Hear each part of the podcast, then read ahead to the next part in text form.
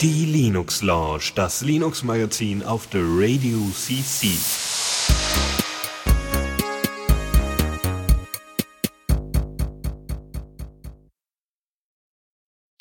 Äh, ja, hallo und herzlich willkommen zur Linux Launch mit dem Dennis und dem Philipp und ein bisschen mir. Ja, genau, ein bisschen mir. Ja, äh, Tuxi macht heute auch noch mal mit. es ist, es ist zum Haare raufen. Ich habe jetzt tatsächlich, also man kann mir nicht, hoffentlich nicht unter, nee, nein, man kann mir nicht unterstellen, dass ich nichts ausprobiert habe. Ich habe um 15 Uhr angefangen, die, äh, diese Sendung vorzubereiten, nicht nur thematisch nebenbei noch, sondern auch technisch. Das hat nicht funktioniert mit dem Streaming und ich bin sehr traurig darüber, weil ich wollte ja. eigentlich noch Sendung machen. Äh, da müssen wir nachher mal nochmal debuggen, wieso das nicht geht. Vielleicht genau mit Wireshark oder sowas. Genau da müssen das. wir die richtigen Werkzeuge auspacken, dann geht das. Vielleicht. So sieht's aus. Ja. Ansonsten, äh, ne, Stimme auch kaputt, aber wenigstens ist Philipp da, was das, was das Ganze schon wieder komplett umdreht und sagt, ja, yeah, hallo Philipp. Ja. ja. Ja, endlich mal. Ich bin jetzt äh, beruflich auch gebunden, sage ich jetzt mal, eben seit einem Monat jetzt. Oh. Ja, heute ist, Was machst also du dein Verein ist? Äh, Softwareentwickler. Ah, ja, warum denn auch nicht? Ja, äh, also hauptsächlich, ich denke, wir könnten das ja vielleicht mal an den Anfang schmeißen, entwickle ich jetzt in uh, Node.js und also JavaScript hauptsächlich. Mhm. Falls das jemand nur sagt. Wem nicht? Also, da würde ich, also gerade in der Runde hier der Linux Lounge, ich glaube, da ist Node.js durchaus bekannt. Richtig, ja. Und äh, hauptsächlich halt in Verbindung mit Ember.js, das ist ein äh, Frontend, sage ich jetzt mal, oder Single-Page Web App Framework mit äh, MVC-Modell, also einem Model View Controller. Und jo, gefällt mir eigentlich ganz gut, nur ist eben Montag bei uns immer Meeting, ne? Klar. Das heißt, im Endeffekt ist wahrscheinlich, ach ja, genau, dann ist es ja immer ein bisschen später, ein bisschen knapp mit der Zeit. Genau, ja. Ja, ich fahre okay. ein ganzes Stück nach Hause und je nachdem, ne? ja, ja, klar. Gut, aber endlich ist es wieder soweit, endlich wieder Linux Lounge, wurde auch mal wieder Zeit. so. Ja. Okay, von mir ja, aus. Ich, ich habe ja dann noch schnell versucht, hier in der Firma Streaming hinzukriegen, da hat aber mein IGTC rumgesponnen. Ja, ja das kenne ich. Schnell, ja, aber bei mir hat es andersrum gesponnen. Das es hat stimmt, connected, ja. es kam auf dem Server an, aber danach konnte es nicht mehr abspielen. Und ich habe keine Ahnung, was da schief lief. Und ich habe dann gedacht, ja, da fahre ich lieber schnell irgendwie 20 Minuten nach Hause, als dass ich jetzt versuche, in der nächsten Viertelstunde das hinzukriegen, wo ich keine Ahnung habe, wie hoch die Chancen sind. Zu Hause weiß ich, das funktioniert. Ja, immerhin. Ich und kann das jetzt nicht mehr so sagen, leider. Ja. Hier habe ich auch ein, ein brauchbares Mikrofon, nicht ein eingebautes Laptop-Mikrofon, also kann ich auch mitreden. Ja, sehr schön. Ja, obwohl du ja natürlich jetzt nicht in den Themen drin bist, was an sich erstmal auch kein Problem ist. Ich mache jetzt mal das Pad auf, dann weiß ich, genau. was es hier geht. Nummer 160 sind wir schon inzwischen in der Folge. So viel schon. Mhm. Ja, ich glaube, die letzte, wo ich dabei war, war 150. Oder Ach Gott, vorher. Ja. ja. Na gut, kommt ja auch jede Woche. Also die Linux Lounge ja. ist eine der wenigen Sendungen, die kaum Urlaub genommen hat in all den Jahren. In all den Jahren, das muss man sich mal reintun. So lange gibt es sie. Also wie lange schon? Drei Jahre? Drei Jahre? Fünf Jahre gibt es bald das Radio Ende des Jahres. Also das ist, das ist nicht ganz unerheblich, die Anzahl an Sendungen und die Anzahl an Themen, die wir heute haben. okay. Ja, aber ähm, die Linux Lounge hat auch einen Haufen äh, verschiedene Moderatoren. Das stimmt, ja. Also ich glaube, es ist das Crow die, die crowdedste Sendung überhaupt.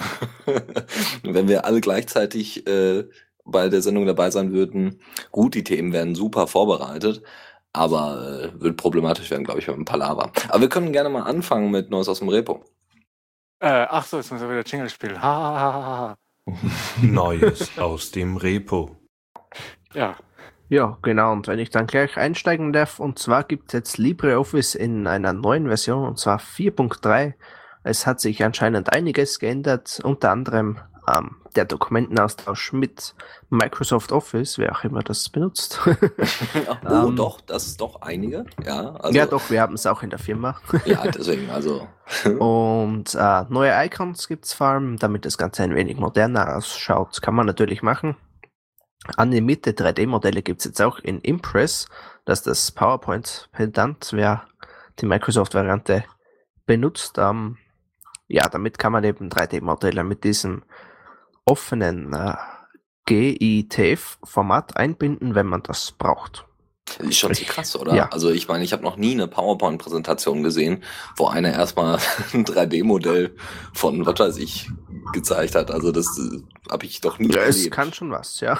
Also, ja, also, das könnte ist man ein schon offenes brauchen. For- Das ist ein offenes Format, das ist ja umso besser. Ja, also äh, und ich glaube mal, Richtig, Blender ja. unterstützt das auf jeden Fall. Ich mache einfach weiterhin LaTeX-Beamer-Präsentationen. Voll oldschool. Ja, aber das funktioniert auch. Ich habe schon Leute gesehen, die per Vim ihre Präsentation gemacht haben. Das war auch ziemlich cool. Ja. Ja aber gut, Jetzt Wim kommt, gleich, jetzt kommt gleich Haskelfand und sagt, Emacs! Ja, ja, stimmt. Ja, da könntest du noch Tetris über einen Beamer spielen, glaube ich. okay. Äh, ja. Ja, genau. Und das zweite, was wir hier auch haben, ist AppGrid. Das ist eine Alternative zum Ubuntu Software Center, also den Standard äh, Software-Installations, den App Store, sage ich jetzt mal. Das ist jetzt das schnellste Wort, das mir einfällt. Und da äh, Ubuntu, wo man eben Software drüber installiert, hat einen neuen Look bekommen. Sieht jetzt von den Screenshots her doch deutlich anders aus. Vor allem das alte ähm, hat mich an einen Zeichenblock erinnert, muss ich zugeben weil eben so ein Grid-Layout im Hintergrund war. Und das neue hat jetzt abgerundete Ecken und vor allem kein Grid-Layout mehr. Mhm. Ja. Kann Ja, man, denke schön. ich, durchaus ja. äh, Also, benutzen. ist eben eine Alternative, ne? Genau, weil es, wen- was gibt's denn noch? Äh, Deepin, äh, Mhm. Deepin Store oder sowas? Also es gibt ja Linux Deepin, was jetzt nur noch Deepin heißt. Und Deepin ha- ist eigentlich hervor, herausgegangen aus einem äh, aus einer Oberfläche. Vielleicht ist aber AppGrid auch Deepin. Ich habe keine Ahnung. Also Alternativen zu einem Ubuntu Store ist sowieso immer gut, äh, weil äh, dann eben sich auf der einen Seite Canonical ein bisschen darauf einstellen kann, dass es Konkurrenz gibt und wenn Leute das schöner finden, dann können sie da styletechnisch hinterherkommen und nachgucken und äh, äh, vielleicht ein bisschen mm, mehr Usability da bei ihr, bei ihnen selbst reinbringen. Also Konkurrenz kann auch zum Vorteil äh, beider da sein. Das stimmt schon, ja, das stimmt schon. Gut, dann äh, kommen wir mal zu etwas. Ähm, wer, wer, ja, wer, wer Achso. hat eigentlich ist das Philipp wieder mit der Uhr im Hintergrund? Ich hatte auch eine Klack, Klack. Ach ja, Clark. sorry, warte, ich nehme die mal eben ab. das Ja, wollte Timebomb. es nur mal erwähnen. Ja, Faldi schreibt auch schon, bei wem ist diese Standuhr? Hallo Faldrian. Moin. Ja, Fa- Faldi macht jetzt auch mit. Ja, genau. Ich dachte, ich schau mal kurz rein. Hä? Was? Was? Wie jetzt? Hör mal, ich, ich komme auch nicht bei dir ins Bad Na, und sag, ja, ich schau du mal im kurz Chat rein. gewesen, hättest du die alle rufen hören nach, ey, ja, komm rein, mach mit. Dann hättest du es gewusst. Okay, okay. Ich Crowded, deswegen. Ah ja, okay. Ja, theoretisch, Lukas kann leider nicht, der muss sich noch vorbereiten auf eine, äh, auf eine Klausur. Der hat- schreibt morgen eine Klausur. Äh, sonst wäre der wahrscheinlich auch noch mit reingekommen. Klar. Okay, gehen wir mal ein bisschen weiter mit den Themen und zwar äh, Mytox. Ähm, Tox ist eine Library, könnte man sagen. Ja, Tox ist eine Library, die dafür da ist, um ähm, ja verschlüsselte Chatkommunikation möglich zu machen. Es soll eine Skype-Alternative sein bald ähm, oder ist es teilweise auch schon. Das sieht schon ganz hü- hübsch aus. Oder sagen wir mal, die die Concept Arts sahen schon hübsch aus und jetzt gibt es einige Clients, die dem entsprechen. Ähm, das heißt, ne, Tox als Library und MyTox ist ein Client davon, der dann eben diese Library benutzt und ansonsten eigentlich nur das Interface dafür darstellt. Es ist ziemlich cool, MyTox ist ziemlich weit entwickelt bisher schon und deswegen, ähm, ja, äh, sollte man sich das mal reintun. Also da gibt es eigentlich gar keine, also es ist jetzt irgendwie 0, äh, 0.1.0 und ähm, sie haben Videocall äh, möglich gemacht und Zwei-Channel-Audio und äh, allerlei Zeug. Also es, es ist auch so gewesen, dass Tox ja noch in absoluter Alpha drin war und dann haben sie die äh, Basis deutlich verändert. Also es gibt alte Clients, die da mit der alten Basis noch funktionieren, aber nicht mit der neuen und andersherum, was natürlich, ne, Abwärtskompatibilität ist da nicht gegeben. Und das ist natürlich ein bisschen problematisch und äh, Mytox funktioniert auf jeden Fall jetzt nicht mehr mit den alten Clients oder mit der alten Basis. Gut, das dazu ansonsten, äh, Mytox läuft, äh, soweit ich weiß, auf Linux als auch auf XP sogar. Ja, genau, auf XP Oh mein läuft Gott, es sogar. auf ja, XP. Also, wer es noch hat, ne, also ähm, immerhin. Aber ja, mal reintun. Also ich, ich finde es immer schön, wenn es solche Alternativen gibt. Das Ganze ist ohne wirklichen Server, außer äh, Distributed Hash Tables. Äh, kann einer der gerade hier 50 anwesenden Distributed Hash Tables erklären? Oder Klar. dann mal her. Ähm, du hast also eine Hashtag, also erstmal Hashes grundsätzlich sind relativ klar. Ansonsten erklär es mal in zwei Worten. Du hast halt irgendeine, irgendeine Zeichenkette, irgendeinen Namen, irgendwas und ähm, willst aus einer beliebig langen Zeichenkette irgendwas, willst du eine feste Zeichenkette haben, die halt möglichst auch für verschiedene, also die möglichst gleich verteilte Ergebnisse hat, brauchst du, wenn du zum Beispiel irgendwie hier Datenstrukturen aufbauen willst. Ist ja egal. Eine Distributed Hash Table ist was, das hast du im Netz. Das heißt, ähm, du hast irgendwas, du willst eine, eine, ein, du hast sozusagen ein, äh, hinterlegst Daten im Prinzip hinter einem bestimmten Namen. Dieser Name ist dann dieser Hash und willst diese, diese Daten wieder daran kommen. Ähm, und du weißt, wie sie heißen. Das heißt, du kannst dir aus diesen, wie sie heißen, errechnen, wen im Prinzip in deinem Netzwerk du fragen musst und kannst dann den fragen und kannst dann dort die Daten herkriegen. Damit hast du die ganzen Daten verteilt über alle Teilnehmer dieser Hash-Table. Das bedeutet im Endeffekt, man hat keinen wirklichen zentralen Server, sondern du hast eigentlich die absolute Peer-to-Peer-Kommunikation schlecht. Ja, du brauchst natürlich, wie immer, brauchst du am Anfang einen Bootstrap. Also du Mhm. musst irgendwie natürlich äh, wissen, wie du an dein Netzwerk rankommst.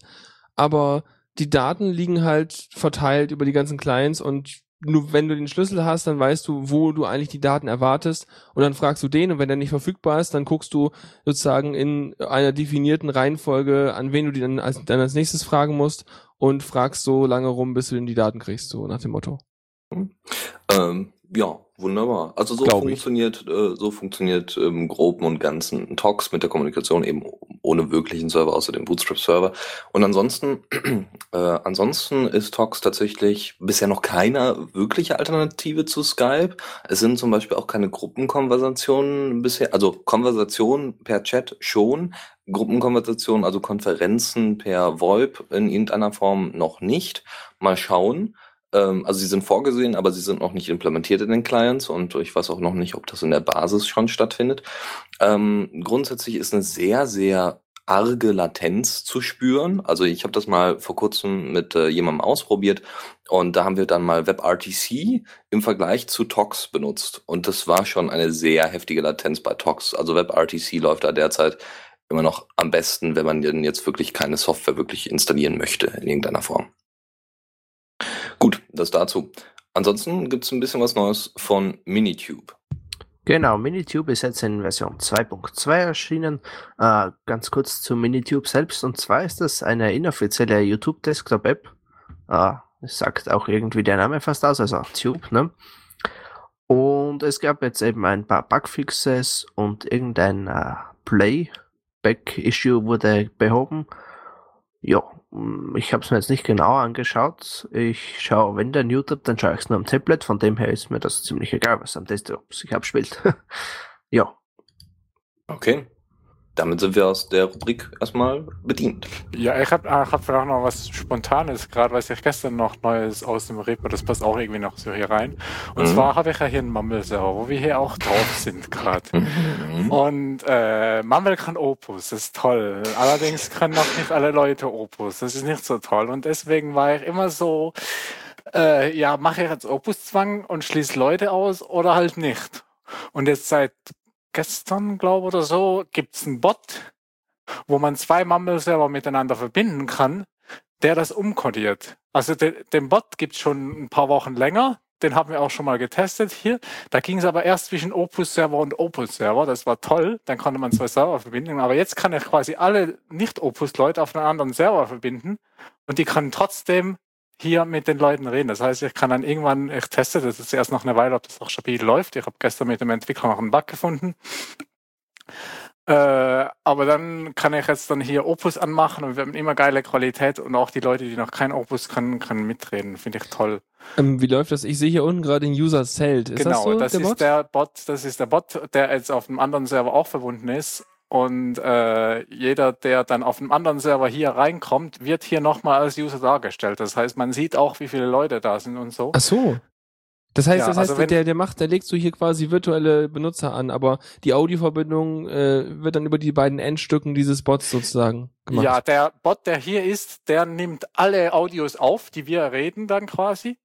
Auf der Gegenseite redet aber jeder Einzelne, weil dann muss er sie nicht mixen. Sonst müsste er die zusammenmixen. Ah, Das hat aber den Vorteil, dass die Münder, die ja rot werden, hier auch wieder stimmen. Das heißt, wenn jemand, der Bot Gegenstück auf der anderen Seite rot wird, redet der auf der einen Seite auch wirklich. Das ist voll toll. Also, also der, ja, muss man wahrscheinlich einfach sehen. Also es funktioniert, das ist irgendwie Ja. witzig. Äh, ich verlinke das dann in den Show Notes, das Ganze als Interconnect-Bot, wo man halt entweder halt zwei Opus-Server miteinander verbinden kann oder jetzt seit gestern auch äh, mit zwei nicht Opus, also zwei, ein Opus und ein Nicht-Opus-Server miteinander verbinden kann. Ja, sehr hübsch. Ja. Jetzt äh, müssen nur noch mehr Leute auf unseren Mumble-Server kommen, dann ist das alles gar kein Problem zum Ausprobieren natürlich nur. Ja. Und dann bleiben und Radio hören, ganz viel. Oh ja. Aber falls noch andere äh, Leute Mumble-Server haben, da wollte ich einfach noch schnell Werbung dafür machen, weil ich bin richtig froh um den Bot. Ich habe mich auch gestern unendlich bei dem Entwickler bedankt. wer, wer ist der, der Entwickler? Äh, die, äh, da, da Foxer oder so irgendwas hieß der. Jetzt muss Okay. ich hier Links bereit haben. Ja, ist auch egal. Fiel mir nur gerade auf, weil der Entwickler, Ja, ja. man kann auch mal einen Namen nennen, wenn man den schon eh denk, dankbar ist. Ähm, Interconnect-Bot. Und hier steht drin gen- äh, da Foxia auf GitHub. Mhm. Ja.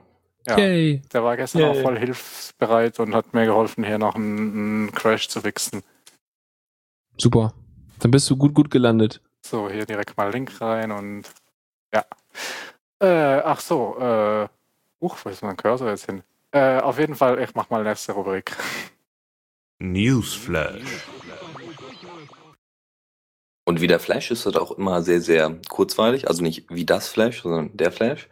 Ähm, Steam hat über 600 Linux-Spiele. Das ist so eine News, also grundsätzlich sind das immer News, so von wegen Steam hat 500, 600, 700, 800, ist egal. Aber 600 ist schon, ist schon eine schöne Zahl und die kann man ruhig nochmal äh, etwas lauter sagen. 600! Ähm, das ist sehr erfreulich. Ähm, was unter anderem wahrscheinlich noch, also man kann jetzt zum Beispiel äh, Good Old Games dazu zählen, äh, die jetzt noch ein paar Sachen forcieren. Äh, ich weiß nicht, ob die auch bei Steam verfügbar sind. Faldrian, weißt du da mehr? Nö. Keine Na gut. Ahnung. Nee, Lukas, glaube ich, war derjenige, der mit Good Ja, Old der ist eher Games. so der Spieltyp, ne? ja, ja, wenn er Zeit hat, ne? Ja, wenn er Zeit hätte. Konjunktiv. Genau, genau. Ähm, ich, also äh, die, die, äh, die bei Good Old Games portieren die Spiele ja per Hand, also machen selber. Ähm, aber ich glaube, es gibt sogar einige Ausläufer, die auch nochmal auf Steam gepackt werden. Aber wie auch immer, so oder so ist der, ist die Anzahl an Linux-Spielen natürlich nicht die definiert durch die Spiele, die auf Steam gelandet sind. Also kann man das gerne nochmal so um 100, 200 Titel gerne erweitern, äh, die es noch so gibt. Äh, mal abgesehen von der ganzen Open Source, von den ganzen Open Source Spielen, die es noch so gibt. Wenn man alle Spiele installiert, die bei den Distros so mitkommen, dann hat man auch schon einige. Mhm. Aber das ist, glaube ich, also Gnome Games ist ein anderes Kaliber als jetzt. Äh, Ja, ja, aber Ja. es gibt auch ein paar, paar größere dann da irgendwie, äh, jetzt müssen mir Namen einfallen. Ding, also Wildlands ist auf jeden Fall auch eins, was ich zu den, größeren zähle und dann gibt es auch noch so The Witcher Shooter- 2 inzwischen. Ja, äh, aber das gibt's ja eben bei Steam. Ich meine, das ist von Ja, den gut. Steam Ach so. Games. Ach so, okay. Mhm. Äh, äh, und, und da gibt's auch irgendwie so, so Shooter, wie, wie hießen die nochmal? Äh, Tesseract? kann sein, weiß ich nicht. Äh, mehr. oh, Äh, Open Arena. Xonotic, genau. Ah, Sonordic, ja. Schreibt Taskofand. Und Zero AD gibt's auch, ja. Stimmt, oh ja, Zero AD ist das Beispiel für, äh, ist es, soweit ich weiß, ja auch Open Source. Hm, naja, wie auch immer. Aber es ist ja ein sehr schönes Linux-Spiel. Äh, dazu äh, nur mal so kurz überflogen, die äh, Steam-Statistiken für die Linux, äh, die äh, nur Linux-Ergebnisse für den Juli 2014. Und zwar ist, gab es da äh, einen, naja, einen minimalen Einbruch von 0,9 Prozent äh, der allgemeinen Linux, äh, ja, der Linux-Aktivität, ja, wie viele Leute, wie viele äh, Accounts über Linux dazu greifen und spielen und wie oft und so weiter und so fort. Das wird dann da bei Steam so zusammengefasst. Also 0,09 ist da abgesenkt worden. Das ist also geringfügig nichts. Ähm, wir stehen derzeit bei über äh, überhaupt auf der Steam-Liste bei 1,11 Prozent, was schon mal erfreulich ist, aber deutlich ausgebaut werden kann und höchstwahrscheinlich auch wird, vor allem durch die Steam-Boxen. Da wird das dann nochmal sehr interessant. Ja.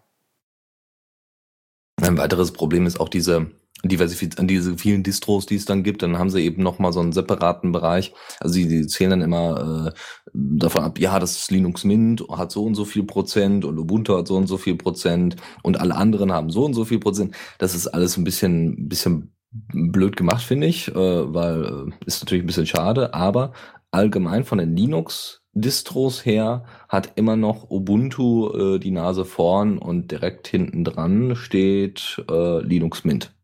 Ja, und das war's dann. Und die anderen Distros werden zusammengefasst. Die restlichen Distros sind alle 36 Prozent zusammengelegt. Ihr eigenes SteamOS haben Sie aber noch nicht einzeln aufgeführt.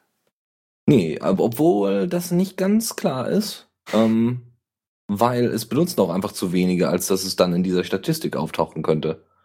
Äh, es ist zwar auf Debian-Basis, aber ich glaube, sie haben die Kennung schon geändert, weil es ist eine separate Distro. Ja. Auch Mich, mich würde ja interessieren, ob, ob sie aus marketingtechnischen Gründen da nachher hingehen und das wirklich auch unter Linux sehen oder ob sie sagen, ey, pass auf, hier, ne, SteamOS. Linux das ist 1%, Ja, ja. SteamOS und so SteamOS viel Prozent. 20%, so in die Ja. Richtung, ob sie das machen wollen, wegen hier, ey, Marketing, Alter. Also zumindest bei den, äh, bei den Spielen nennen sie sie einfach, also wenn ich in die Bibliothek bin, steht da SteamOS plus Linux. Also da fassen sie sie irgendwie zusammen. Mhm. Vielleicht machen sie da auch dann einfach das zusammen, dass Linux dann noch marketingtechnisch zu den SteamOS dazu zählt. mar- Also dann ja, spenden Abfahren, wir ne? quasi ein Prozent von unseren Linux-Usern da an, an die SteamOS-Prozente. Ich meine, es ist ja für Sie persönlich eher interessant, welches davon jetzt SteamOS ist und ob das andere jetzt nur allein Linux ist. Ja, also das ist, ähm, naja. Aber gut, das ist schon mal ganz interessant zu wissen und da kann man immer regelmäßig reingucken. Macht jetzt nur keinen Sinn, das jeden Monat wieder und wieder zu wiederholen, aber jetzt mal wieder so als Ausnahme, das mal reinzupacken. Gut, ähm, ansonsten gibt's die News von einem erfolgreichen Angriff auf die Tor-Anonymisierung. Und äh, das ist äh, tatsächlich äh, doch von, der- von der Technik her, so wie es erklärt worden ist, auf Heise doch sehr interessant. Ähm, es gab ähm, also 4,6 Prozent der gesamten Knoten. 6,4. Äh, hab ich, was habe ich denn gesagt? 4,6? Ja.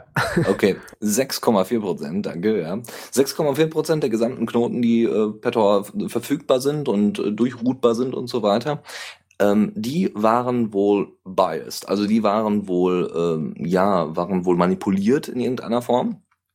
Und äh, das ist schon kein geringer Prozentsatz. Das Problem, deswegen ist es umso wichtiger, dass mehr Leute Tor-Knoten aufbauen und so weiter und so fort. Das Problem war, ähm, dass es, es gibt so eine bestimmte, wo so einen so bestimmten Status, der übergeben wird, je nachdem, wie gut die jeweiligen ähm, Server sind. Also das heißt, du hast einen besonders starken Server bei äh, Hetzner zum Beispiel. Den hast du dir geholt und fügst den quasi dem Tor-Netzwerk hinzu. Dann kriegt er einen bestimmten Status, so von wegen, ist super für dies und das und jenes. Und ähm, du kannst natürlich selber nochmal auswählen, welchen, welchen, ob das jetzt, ähm, ob das jetzt, äh, also es hat nichts mit der Node zu tun, ob das eine Eingangsnode oder eine Endnode ist oder einfach nur ein Vermittler drin. Ist, das hat damit nichts zu tun, sondern es ist einfach nur ein Status, so von wegen, hier können wir Daten hinterlassen für zum Beispiel die Tor Hidden Services. Oder ähm, hier können wir äh, überprüfen, äh, als äh, wo wie sicher oder ja, wie sicher ist jetzt blöd erklärt. Ähm, es gibt einen Entry Guard Status noch, wo es darum geht, dass dort eine direkte Verbindung zum User besteht mit IP-Adresse und allem drum und dran. Ähm, so, das Problem war jetzt, diese Tor-Hidden Services wurden halt genutzt von ganz normalen Usern. Ja, das heißt, sie haben natürlich äh, erstmal Daten von, der, von den Tor-Hidden Services runtergeladen und haben währenddessen noch weitere eine Information heruntergeladen, ähm, die, also, ne, weil man so eine Seite halt runterlädt normalerweise, wenn man sie aufruft, haben sie noch Daten runtergeladen, die ähm, diese Hidden Services äh, diese manipulierten Hidden Services mitgeschickt haben. Ja, also so von wegen, ah, er hat auf die und die Seite zugegriffen. Zum Beispiel Silk Road, ja, also Drogenschauplatz, keine Ahnung. Das heißt, diese Information wurde an den User gesendet, an den ursprünglichen User und das hat dazu geführt, dass dann die Tor-Eingangsnode gesagt hat, hallo, ah, da ist eine Information, die dann auch manipuliert war. Ah, hier ist eine Information. Oh, der ist also der und der. Das heißt, man hat einfach ähm, so wunderbar vernetzen können. Aha, der hat gerade auf Silk Road zugegriffen, auf die Tor-Hidden Services. Okay, und jetzt kriegt er die Information, aha, okay, das ist die und die IP-Adresse. Und somit konnte man das dann verknüpfen. Grob erklärt. Ähm, das geht wohl, das wird wohl erschwert seit äh, kürzerer Zeit äh, durch äh, bestimmte Versionen, die jetzt äh, geupdatet worden sind von Tor. Also das heißt, ihr solltet immer sowieso den neuesten Client nutzen mit dementsprechenden Patches. Aber das 6,4 Prozent äh, der Knoten, das überhaupt sind, einige davon sind schon abgestellt worden oder alle soweit, also alle, die sie jetzt ke äh, kennen konnten oder erkennen konnten, dass das passiert. Und ansonsten soll es jetzt erschwert werden. Unmöglich machen kann man das aber wohl nicht, wie auch immer äh, man dann auf solche äh, Sicherheitsprobleme hinweisen soll. Aber es ist schon eine sehr deutliche Unterwanderung äh, von, von Tor-Anonymisierung. Ja, aber eben so von wegen unmöglich machen kann man es nicht. Es gibt halt nirgends die absolute Genau. Sicherheit. Ja, Das, ist das muss man auch erstmal vielen Leuten kann erzählen. seinen Server unmöglich hackbar machen und so weiter. Diese bösartigen Tornotes waren übrigens vom 30. Januar bis zum 4. Juli aktiv. Also nur, oh, damit ihr auch wisst, okay, wenn ich davor nicht bei den Tor, bei die Tornotes benutzt habe oder Tor nicht benutzt habe oder danach nicht benutzt habe, äh, Ja, weil man kann den Server ausschalten. Dann kann er aber immer noch geklaut werden. Verdammt. Und man kann mit der Axt kommen, das ist ja auch hackbar. Ja. Ja, gut, das dazu. Und äh, weiter geht's mit dem Frenica Hackathon. Warum der jetzt hier drin liegt, ist ganz einfach. Ähm, Frenica braucht das. Frenica Das braucht ein bisschen Aufmerksamkeit. auch mal machen. Ja, äh, ja, sollte man mal tun, aber da sollten sich dann mal einige Ruby-Entwickler zusammenfinden. Mal gucken, vielleicht gibt's das mal Na, irgendwann. mit, also zuerst gibt's irgendwie z- drei Tage lang oder ein Wochenende lang Ruby-Workshop und dann gibt's eine Woche lang Hackathon. Mhm. Gerne, aber nur Ja. wenn ich Urlaub hab. Der Fallmann Ähm. hat ja dieses Wochenende seinen ganz privaten Diaspora-Hackathon gemacht. Yay. ja, was erfreulich war, genau. Du hast einige Bugs gefixt, ne? Hm. Ich habe, ich habe eine Hilfeseite gebaut, wo man die Keyboard-Shortcuts drin sieht. Also, ich war, war vorher noch nie auf der Hilfe von Diaspora, weil, äh, warum? Geht doch auch so. Und wenn, dann frage ich irgendwen. Aber äh, ich dachte mir so, oh, irgendwo, weil letztens jemand meinte, wie, man, es gibt Keyboard-Shortcuts zum Navigieren der Beiträge. Was? Ich so, ja, das und das. Und dann habe ich es einfach nochmal damit aufgebaut. Das war ganz, äh, ging ganz okay. Und dann habe ich das viel größere Problem behoben. Wenn ihr einen Beitrag anseht, der ähm, viele Bilder hat, und dann macht, geht ja dieser, dieser, diese Lightbox auf, ne, dass es dunkel wird und das Bild in der Mitte ist und die Thumbnails unten. Und wenn er so viele Bilder hat, dass, äh, dann, äh, dass es nicht mehr an in die Bildschirmbreite passt, also bei Tuxi passiert das ab 1000 Bildern oder so, bei mir dann halt schon irgendwie ab 30 oder sowas, dann äh, wird zweireihig und dreireihig und vierreihig. Dazu kommt der Effekt, dass wenn ein Post äh, über, äh, ge- über die Federation weitergetragen wird auf einen anderen Pod, äh, dann gibt es einen Bug, dass die Bilder dupliziert werden. Ja, für dreifach, Mehrfach. für vierfach, genau. für Und jedes Mal wieder, weil ja alle duplizierten Bilder wieder verdupliziert werden. Ich muss Und- irgendwann mal debuggen, wie diese Duplizierung passiert, weil das Ja. kann eigentlich nicht sein. So ein Bild hat ja eine eindeutige URL. Das Hat's auch daran- immer noch, wenn es da verlinkt müsst- ist. Daran müsste man doch feststellen können, ob ein Bild doppelt ist. Ich verstehe Also das, nicht, das, wie das, das einzige, was kann. das einzige, was sich verdoppelt, ist die Meta-Information zum Post, äh, welches Bild da drin ist. Das Bild selber wird nicht doppelt. Ja, das ist mir schon klar, weil das bleibt Ja, ja, auch auf dem Originalpod. Aber dann müsste man doch einfach ein Unique äh, Ja. Auf, auf die Spalte, wo die URL drin ist, machen und dann kann es gar nicht mehr doppelt Ich bin werden. gespannt, wenn du das fixst. Ähm, Ja, Genau, nee, mehr Zeit. müsste halt mal jemand machen, ne? Mhm. ja. Mhm. Ähm, nee, genau. Und dann habe ich, also Strich. dadurch, durch diese Methode, durch diesen Fehler, kriegst du sehr leicht Posts, äh, die sehr, sehr viele Bilder haben. Und wenn du so viele Bilder da drin hast, dann siehst du das Originalbild gar nicht mehr, weil du nur noch Thumbnails siehst, weil die im äh, Z-Index drüber liegen. So. Und das war blöd. Deswegen habe ich den gefixt. Das heißt, jetzt gibt's nur noch eine Zeile von äh, Thumbnails unten. Du hast links und rechts äh, Scrollpfeilchen, mit denen kannst du die Thumbnail-Leiste durchscrollen, wenn du willst. Also kannst du so blättern. Ansonsten ist es so, dass du weiterhin mit der Tastatur navigieren kannst in der Lightbox oder kannst auch äh, äh, Thumbnails anklicken und er scrollt unten immer automatisch so, dass das ausgewählte Bild in der Mitte deines Bildschirms ist. Also dass die Thumbnails entsprechend hin und her scrollen. Mhm. Und äh, das funktioniert ganz gut. Wunderbar. Ja, voll gut. So wie man es eigentlich erwarten würde. Genau. Jetzt Ja. haben wir's. Ja, Kommt, mit dem, kommt dann mit dem nächsten Miner-Update. Jedenfalls sieht so der Milestone, Milestone aus, ja, genau. Ansonsten, äh, genau, also das zu Diaspora, Ja. zu einigen Bugfixes. Zurück Äh, ins Studio. Wir Genau, sollten so einfach eine kleine Extrasektion der Linux Lounge machen, neu, äh, äh, frisches aus Diaspora, so um die Diaspora schon, Lounge, ja, so, also- Diaspora Lounge, genau. Ihr wisst, was ich die meine. Diaspora Lounge. ja. Ähm, ansonsten, ähm, genau, der Frenica Hackathon. Weil Frenica hat es meiner Meinung nach immer noch nötiger als Diaspora, zumindest designtechnisch und umgangstechnisch. Also es ist, es ist fucked up. Aber gut. Sie wollen es im, im September in Berlin machen, weil die meisten Frenica-User, ach User, die meisten Frenica-Entwickler sind, kommen halt aus Deutschland oder auch aus Berlin. Ich glaube, Frenica hat sich auch ursprünglich in Berlin gegründet. Und ähm, also wurde dort gestartet. Vom 5. September bis zum 7. September könnt ihr im Größenwahn Berlin damit ist, das ist nicht ein Wort, sondern das ist ein Ort dort. Größenwahn Berlin. Äh, dort könnt ihr, ähm, dort könnt ihr vorbeischneiden und dann mitwirken beim Hackathon. Ja, ansonsten ähm, mal mitmachen. Es ist in PHP geschrieben, glaube ich. Obwohl ich weiß nicht. Sie haben ja noch noch ein andere, anderes Netzwerk, das nennt sich The Red Matrix. Könnte sein, dass sie da äh, eine andere Programmiersprache verwendet werden, glaube ich aber nicht. Also so oder so, es wird gehackt und die Naja, das mit dem, das mit dem PHP ist ja so deren Argument gewesen von, ey, das muss doch auf irgendwelchen billig äh, Shared Hostern laufen. ja, Deswegen Also, nehmen sie dann das. sehen wir mal, wie es auf den Billig-Shared-Hostern skaliert. Und nicht performt, meinst du? ja. ja. ja, halt skaliert halt, wie es dann performt, wenn da ein paar mehr User drauf sind als zwei. Ja, so. vermutlich. Ja, ein bisschen mehr kriegst du hin, aber irgendwie, wenn du da halt so eine Größenordnung Gerastbohrer auf einem Um Billig-Hoster Gottes hast, Willen. kriegst du es halt sowieso nicht mehr hin. Ja, Gut. man könnte ja endlich mal irgendwas auf Node porten. Da gab es auch eine Diskussion au- auf Diaspora, dass einer halt, äh, irgendwann vor einer Weile hat mal jemand das vorgeschlagen, man könnte Diaspora auf Node porten. Äh, und irgendwer hat es da wieder drunter kommentiert und dann kamen alle, äh, scheiß JavaScript und dann hat Schnubi gesagt, dass es eben nicht scheiß JavaScript ist. ja. Und dann waren alle ruhig. Boah, gut, der, die, die Leute, die scheiß JavaScript gebrüllt haben, waren immer noch nicht überzeugt, aber ja, ist halt, wenn man Hätte es gedacht. Äh, Halbwissen um sich schmeißt, äh, ja, kann man nur Müll erzählen. Habe selten Diskussionen erlebt, die am Ende dazu geführt haben, dass beide sich geeinigt haben. Also beide Seiten. Aber gut. Ähm, soll nicht unser, Thema sein. Wir gehen mal ein bisschen weiter zu anderen sozialen Netzwerken, nämlich zu Facebook.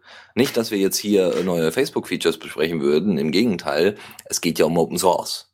Und Facebook ist tatsächlich ziemlich fleißig, auch so, so da kann man es noch so abgrundtief hassen. Äh, es ist ziemlich fleißig im Sinne von Open Sourcing von irgendwelchen Developer-Tools. Das ist Wahnsinn. Also von Frameworks und keine Ahnung. Und sie haben jetzt wieder drei Tools veröffentlicht, weil sie können ja nicht nur PHP, sondern sie können ja auch JavaScript. Ähm, das sind einmal Flux. Äh, Flux ist ein Tool, um Interfaces zu bauen. Das ist alles tatsächlich eher hoch äh, höher kompliziert, also vielleicht für den Normalo nicht unbedingt einsetzbar, obwohl es durchaus ganz, also jetzt äh, abgesehen, alle drei Tools sind doch ziemlich schwierig, meiner Meinung nach. Also ich konnte nicht, obwohl, nee, stimmt gar nicht. Gut, gehen wir gleich darauf ein. Also Flux-Interfaces äh, zu bauen, äh, mit Flux könnt ihr Interfaces bauen. Dann gibt es noch ein anderes Tool, das nennt sich Immutable.js. Und da könnte mir jetzt einer von euch, weil ich habe es nicht so schnell finden können und nicht so schnell für mich persönlich erklären lassen können, was ist, was sind denn Immutable Data Collections? Kann mir das einer erklären? So, jetzt muss der Fanti ankommen hier. Äh, ja, so, sofern ich das richtig verstanden habe, ich weiß nicht, ob ich es noch richtig im Kopf Erklär mal, weil halt Fanti wird das gleich sowieso schreiben. Ja, Fanti wird mich gleich korrigieren und sagen, dass ich falsch liege, aber ich glaube, das ist so, dass da halt, wenn du eine Data Collection ist halt, wenn du zum Beispiel eine Liste hast oder so weiter, dass das halt nicht einfach wie, dann kannst du da ein Element hinzufügen und dann ist die, wird die Liste verändert, sondern wenn du dein Element hinzufügst, wird halt eine neue Liste mit dem Inhalt plus das Element erstellt. Aber die Originalliste ist immutable, das heißt, die kannst du nicht verändern. Das heißt, sobald du eine Änderung vornimmst, erzeugst du eine Kopie. Genau. Und das ist sinnvoll für was? Naja, die alten Sachen, die du vielleicht irgendwo anders schon referenziert hast oder so, äh, du hast nicht diesen Nebeneffekt, dass plötzlich dann deine Variable, die du irgendwo anders verwendest, durch anderen Code beeinflusst wird. Weil du kannst davon ausgehen, dass wenn ich diese Variable habe mit diesem Inhalt und ich sie nicht verändere hier, und nicht, nicht sozusagen die Referenz überschreibe, dann wird die auch immer diesen Inhalt behalten. Also Ja. es ist so eine gewisse Sicherheit und wahrscheinlich kannst du damit sogar irgendwelche Sachen beweisen, dass dein Programmcode sich irgendwie toll verhält oder so. Ja, Mhm. und vor allem, wenn du halt mit, mit äh, veränderbaren Listen halt in mehreren Threads parallel drauf zugreifst und da Zeugs machst, kannst du ziemlich schnell Probleme kriegen. Oh ja, das ist so ein bisschen wie, weiß ich nicht, 500 Leute arbeiten in einem Git-Repo. ja. und zwar gleichzeitig zur selben Uhrzeit und committen dann gleichzeitig. Aber Ja. ich hoffe, ich habe das jetzt richtig erklärt. Selbst wenn nicht, gut. es war zumindest nachvollziehbar. Ja. das macht Immutable.js, das machen, die machen diese Immutable Data Collections für JavaScript. Äh, Und dann gibt es noch ein anderes Tool, das nennt sich Rebound. Und das ist eine Physik-Engine für Animationen von Oberflächen. Im Web natürlich, wo sonst. Äh, was äh, ziemlich cool ist, so an sich. Weil das war irgendwie vorher in Java geschrieben und sie meinten dann so, ja, wir portieren das mal auf JavaScript. Äh, okay, na gut. und jetzt haben sie es auch noch open sourced. Wie cool. Naja, also das ist am Ende dabei rausgekommen. Ja, Aber- Fan schreibt, das passt an meine Erklärung. Wunderbar. Das richtig. War schon eine Weile her. Das ist doch erfreulich. Ähm, ein anderes soziales Netzwerk, was auch gerne mal Sachen open source, da sind die tatsächlich ziemlich groß drin, ja. Also auch Google ist da gerne mal dabei, nicht, nicht so stark, nicht immer, aber gerne. Äh, diesmal ist es Twitter, aber die open sourcen Mitro. Mitro haben sie vor kurzem aufgekauft, das ist Passwortmanager. Im Großen und Ganzen. Ja, also das Ding hat einen Server, das Ding hat einen Client, kann auf vielen Devices benutzt werden, hat Apps und keine Ahnung. Und äh, das haben sie gekauft und haben es dann open sourced. Und ich frage mich tatsächlich, warum? Weil halt. ja, wir haben zu viel Investitionsgeld. Jetzt, jetzt müssen wir da, jetzt müssen wir halt Dinge aufkaufen und dann äh, open sourcen. Also wie gesagt, sie haben es tatsächlich Open Source Server und Client in ähm, das ist Ding, also zumindest der Server ist geschrieben in Java, klar, weil es muss ja auch irgendwie skalieren, logisch. Und Ja. äh, ist lizenziert unter GPL3. Ist also auch erfreulich. Wenn ich irgendwann mal ganz viel Geld habe, dann mache ich so Zeugs auf. genau, Dann du kannst kauf- einfach dann kauf-. Dann kaufe ich Firmen auf und mache es in Open Source. Einfach nur, weil ich es kann. Ja, dann kaufst du auch demnächst. WhatsApp, ja, und dann open Ja, source und du das ja, und ja. packst richtige Verschlüsselung da rein. Ja, das müsste dann nicht mehr ich machen, dann können die Leute machen. Ist ja noch Open Source. Ich hätte erstmal in WhatsApp XMPP eingebaut Ja. und dann irgendwie Tox-Plugin oder sowas. Gut. Ich, ich glaube, ähm, Microsoft hat jetzt auch einen GitHub-Account oder so, habe ich irgendwann letztens mal gesehen. wo wir bei, bei Open Source Projekten sind, äh, Thunderbird ist auch so eines. Genau, ja. Und zwar ist äh, Thunderbird der Mozilla E-Mail-Client, sage ich jetzt mal. Ähm, den gibt's jetzt auch schon relativ lange. Ich glaube, der wurde damals ist das mit. Firefox mit hochgezogen, glaube ich. Konnte damals wirklich nur E-Mail. Und jetzt seit ungefähr zwei Jahren äh, spielt Mozilla da eigentlich nur mehr Sicherheitsupdates raus. Das heißt also nichts Neues mehr auf gut Deutsch. Ähm, eben nur die wichtigsten Sachen. Alles andere kommt aus der Community, wobei da gleich auch nicht allzu viel kommt. Nee. Und ähm, dieser R kennt, ich habe da glaube ich keinen Vornamen jetzt gefunden oder ich habe ihn überlesen. Ne, er kennt James. Und vielleicht ist das ein Nimm Typo. lieber Roger. Ja? Roger. Roger. Roger. kennt. Egal. Roger kennt James auf jeden Fall, ist es einer der Contributor, äh, einer scheinend einer der mehr äh, da schon beigesteuert hat und der will das Ganze jetzt wiederbeleben und er hat da jetzt mal geschätzt, dass man so drei Vollzeitentwickler brauchen würde ähm, pro Jahr, ne? also pro Jahr ist schwer zu sagen, also einfach drei Vollzeitentwickler, die da weitermachen und das Geld soll halt über Spenden gesammelt werden. Er braucht da, hat da in einem anderen Post geschätzt, circa 1,6 Millionen Dollar äh, für drei Entwickler. Ne? Also 1,6 Millionen Dollar ist schon heavy. Ja, vor allem er- für drei Entwickler, aber gut. Ähm, er steuert da eben jetzt eine Konferenz in Toronto an, die ist im Mitte Oktober. Und da sollen halt die aktivsten Thunderbird-Entwickler anreisen, um halt die Zukunft da des Projekts äh, zu erörtern. Ja. Was ganz schön ist. Also das, das ist sowieso erfreulich. Thunderbird, also ist ja mehr so hm, auf Eis gelegt worden wegen Firefox OS. Kann Mhm. ich auch durchaus verstehen, ja, weil, ne, also wenn man sich schon für was Neues entscheidet wie Firefox OS, sollte man auch da besonders viel Energie reinstecken. Bei Thunderbird, das ist zwar ein sehr reliabler, sehr verlässlicher E-Mail-Client, aber es fehlen einfach so einige grundlegende Features immer noch, ja, CalDev und CardDev und, ah ja, noch, noch Richtig, so ja. Ähm, aber trotzdem hatten sie da keine Lust zu. Okay, kann ich verstehen. Sollen sie dann mal so machen? Warum nicht? Also ist, dafür ist das Ding Open Source. Mozilla macht andere Dinge dafür. Ja? Aber 1,6 Genau, ja. Millionen finde ich schon heftig. heftig. Also, Äh, für drei Entwickler ja. also, Also ich weiß ja nicht, ob sie da dann die vielleicht die äh, Serverfarmen und so weiter für halt Ja, Downloads und so weiter auch auf, auf mit eingerechnet wurden, aber sonst wäre das ja doch ein wenig viel für drei Entwickler. Kaffee. Ja, also alles, was man so braucht. Ja, Okay.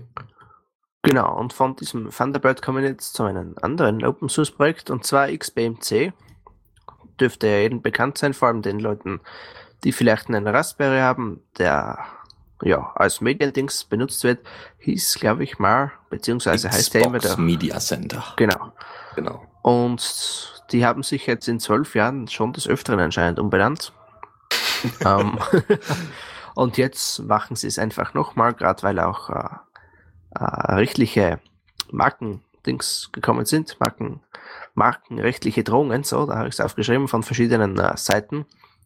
Und jetzt wollen sie sich Kodi nennen, also K-O-D-I, ne? Äh, ja, ein interessanter Name auf jeden Fall. Soll Hat der dann irgendwas zu bedeuten? Äh, n- auf die Schnelle hatte ich jetzt nichts gefunden. Leute haben spekuliert. Leute Ja. haben spekuliert. Sie haben die, die Buttons, äh, also es gibt ja hier irgendwie Forward, äh, Play und Stop Ja. und so weiter. Und das haben sie irgendwie in eine bestimmte Reihenfolge gebracht und dann kam dabei Kodi raus. Also das haben jetzt Leute auf Diaspora mal gepostet, ne? So von, aha, ta da. Ja, weil ich habe die News halt auf Diaspora ein paar Mal gelesen. Heute habe ich aber nie Zeit, halt wirklich da die Details durchzulesen. Äh, ja. Ja, auf jeden Fall haben sie jetzt auch noch eine Firma beauftragt, ein neues Logo zu machen. Uh, Und äh, ja, sonst ändert sich eigentlich nichts, außer eben der Name. ja. Und es gibt auch schon eine zweite Alpha-Version, die läuft aber noch unter äh, dem alten Namen, also unter XBMC. Ne? Namensänderungen sind auch unter Distros immer so ein bisschen heikel. Also grundsätzlich, wenn du so in einem Repo bist und du änderst auf einmal deinen Namen, dann. Also ich habe das gerade bei bei bei äh, GNOME ähm, äh, Epiphany gefunden. Also da war das immer so ein, so ein Problem. Epiphany heißt das Ding immer noch. Also das ist der der Internet äh, der Internet Explorer von GNOME. so schlimm ist Epiphany dann auch wieder nicht. ähm, ist der ist der Browser, der Standardbrowser von GNOME und äh, da, da, der Name hat sich zwar geändert, ja, das Ding heißt jetzt Internet. Zumindest wird es so angezeigt. Früher hieß es dann Web, ja, und davor, wie gesagt, Epiphany, aber die, da hat sich von der Kennung her nichts geändert, was aber zu Problemen führt, wenn Leute die Geschichte von Epiphany nicht kennen und dann eben nach neuem Internet suchen. Da müsste man dann irgendwelche Meta, Meta-Pakete oder sowas das, das anbauen. ist halt, dass die Leute, äh, die das Internet suchen, das auch finden. Ja, genau. Install Internet. Ey, das ja, ist doch so, ich habe ziemlich das cool, Internet oder? gelöscht. Ja, oh nein. Genau, ja. Ja, warum Ja. nicht? Gut, damit wären wir aus der Rubrik auch, äh, könnten wir damit aufhören. Ja, äh, warte, jetzt muss ich schauen, was als nächstes kommt, dass ich das in der Zockerecke. Sehr gut. Zockerecke. Ja, und da starten wir auch direkt mit äh, Witcher 3. Ich wollte mir die Spiele eigentlich schon ewig mal anschauen, die Witcher-Reihe. Ähm, die kommt jetzt für Linux oder auch nicht, wissen wir noch nicht so genau. und zwar haben Entwickler jetzt bestätigt, dass äh, es einen Linux-Port gibt, gerade auch für SteamOS. Aber so richtig offiziell scheint das dann doch noch nicht zu sein. Es soll auf jeden Fall für SteamOS kommen, mehr oder weniger. Äh, es gab anscheinend ein, ein Splash-Image auf Steam und das wurde dann wieder schnell runtergenommen. Also ich denke mal, Oh nein, nein, nein, nein, nein! Der Praktikant hat sich verklickt. Ich würde mal Genau, sagen, damit ist Half-Life 3 bestätigt, oder? Auf jeden Fall. und ja, ich denke mal schon, dass es kommen wird, aber wir werden sehen. Ja, Ja. das ist so ein bisschen wie äh, Duke Nukem Forever. nee, Nee, äh, tatsächlich, ähm, es ist eigentlich relativ naheliegend, dass es höchstwahrscheinlich kommen wird, weil sie haben erst vor kurzem Witcher 2 portiert. Ähm, Hm, da haben stimmt, ja. Und sie haben, sie haben irgendwie vor kurzem auch bei Witcher 2 ähm, einen wichtigen Patch noch nachgeliefert. Also solltet ihr noch nicht geupdatet haben und irgendwie Probleme haben mit The Witcher 2 und dem Linux-Port, äh, da solltet ihr noch mal nachgucken, weil irgendwie sind da Performance-Issues aufgetreten, äh, so Performance-Probleme. Und ähm, ja, bei Witcher 3 kann ich mir das sehr gut vorstellen. Solange sie nicht so abkacken wie Crytek, solange das Entwicklerstudio nicht zumacht. Also das äh, ähm, bei Crytek, beziehungsweise doch Crytek heißen die doch. Wir Ja. heißen Crytek, ja. Ja, aber also die, die Entwickler von Crysis, also die haben es ja echt, echt versaut. Die haben jetzt vor kurzem, nur so, so als, nur so als Beispiel, wie man, wie man es in den Sand äh, setzen kann, so ein Linux-Port. Homefront The Revolution sollte eigentlich veröffentlicht werden und auch unter Linux, ja. Also ein richtig, relativ großer Titel mit einer super Grafik und so weiter sollte für Linux erscheinen. Das hatte Crytek auch angekündigt. Jetzt haben sie vor kurzem aber die Rechte an, äh, an dem Homefront-Franchise an 2K, glaube ich, weitergeleitet und also verkauft, weil sie derzeit echt kein Geld haben und unbedingt das brauchen. Jetzt weiß natürlich keine Sau, was mit dem Linux-Port wird. Wie gesagt, solange also bei The Witcher 3 nicht das, äh, nicht das Entwicklerstudio irgendwie kurzfristig zumacht oder keinen Bock mehr hat, ist alles in trockenen Tüchern. Ja, also 2K glaube ich kaum, dass die eingehen werden, aber äh, Crytek wundert mich jetzt eigentlich. Da sind die nur 80 Leute, wo kommt da das ganze Geld hin? ja, vor allem, vor allem bei solchen Riesentiteln wie Crisis, ja. Also Ja, Crisis war ja richtig, jetzt ja. wirklich nicht un, unbekannt und war ja, also gerade weil es ein deutsches Entwicklerstudio war, mussten sie auf großamerikanisch machen. Also das hat man schon stark gemerkt. Ja, es spielte in New York, ja, und, und es war irgendwie, weiß nicht, es war wieder was Militärisches und es war auch alles vollkommen in Ordnung. Aber, aber genau, wo ist da das fucking Geld? Ja, wie, Ja, haben also das ich- weggekriegt? Ich habe gerade da das Wikipedia offen, es sind 797 Mitarbeiter. Also nichts im Vergleich zu anderen Studios, ne? Überhaupt nicht. Ja, also Ähm, ich Ja, denke an Rockstar oder Ubisoft. Leitung wird anscheinend von drei Brüdern wird das Ganze geleitet, von Cevad Yerli, Avni Yerli und Varku Yerli. Ich kann gerade nicht. Ja. Okay. ähm, ich drücke mal den ersten an, das ist der einzige, den man hier klicken kann. Ja. Wahrscheinlich alles deutsche Staatsbürger. Ah, ja, 1978 in Coburg. Tatsächlich? Also in Bayern, ja. Ist nur ein interessanter Name, ne, für einen Bayern. Also für Bayer sind ja mehrere, ne? Ja. Die Gebrüder Grimm. Genau. Die Gebrüder Cry. ja, hübsch. Schön zu wissen. Aber da haben die sich wohl ein bisschen verspekuliert. Oder zu viel, zu viel im Geld gebadet vielleicht. Das kann auch sein. Naja, gut. Okay, aber das, das dazu, das zu Witcher 3. Ähm, aber es gibt noch ein anderes kleines Spiel, was ähm, für Linux im August erscheint. Genau, und das ist das äh, Neo XSZ. Das kann man sich irgendwie kombiniert auch noch aussprechen. Ähm, ist ein First-Person-Shooter, wenn ich jetzt FPS richtig interpretiere. Das ist Ähm, oder? Ja, ja, ja, ist Gut. genau so. Äh, ja, ist ein Cyberspace-Ding halt. Hm, Ich habe mir das wieder angeschaut, schaut ganz witzig aus. Ich denke, das kann man auch mal spielen. Aktuell gibt es es anscheinend auf Desura. Sagt mir gerade nicht. Und wie gesagt, sie wollen eben auf Steam auch noch raus. Und eben für Linux. Es erinnert anscheinend von Dings an, äh, vom, na, vom Speed und von der Responsiveness her an Quake und Unreal Tournament, also vom, vom ja, Aufbau her. Mhm. Und ja, Ist doch nur zu begrüßen. Endlich wieder mehr Shooter, ja. Aber auch wenn es wieder Unreal Tournament-mäßiges Zeug ist. Mal Ja. gucken. Mal gucken, was bei rumkommt. Ich habe ein anderes kleines Spiel, das ist ein Hypertext-Adventure-Game. Ja, also du hast eigentlich nichts anderes als ein paar Grafiken und dann wird dir dann, na- werden dir halt dann, dann hast du vielleicht ein paar Soundeffekte und ein bisschen Sound und alles so ein bisschen im Comic-Stil aufgezeichnet. Und das ist halt ganz normal als Adventure. Äh, wer kennt's nicht, ja? Es ist ganz hübsch, muss man dazu sagen. Also optisch ist es sehr ansprechend, storytechnisch wird's wahrscheinlich auch. Gut, es gibt wohl so ein paar kleine 3D-Effekte wohl noch, aber ansonsten ist es alles äh, selbst gebastelt und selbst gemalt und so. Und ähm, ja, hübsch. Einfach hübsch, kommt für Linux, wird schön, wird toll, äh, sich mal reintun, wenn man auf Adventures steht. Wie sagte Tim Schafer noch, die einzigen, die auf Adventures stehen, sind die Deutschen. Weil, weiß ich nicht. Also, äh, wo, wo habe ich das denn gehört? War das nicht in der letzten Linux Lounge, wo ich mal dabei war? Hm, keine Ahnung. Auf jeden Fall war das äh, mal Thema, dass Tim Schafer dann meinte, ja, also äh, Adventures an sich verkaufen sich nicht gut, auch wenn sie toll sind. Ja, äh, das war früher vielleicht so, heute ist es anders, heute muss immer höher, schneller, weiter sein. Und ah. in Deutschland sind da die Verkaufszahlen von Adventures einfach sehr hoch. Ähm, un ja. unbekanntermaßen warum.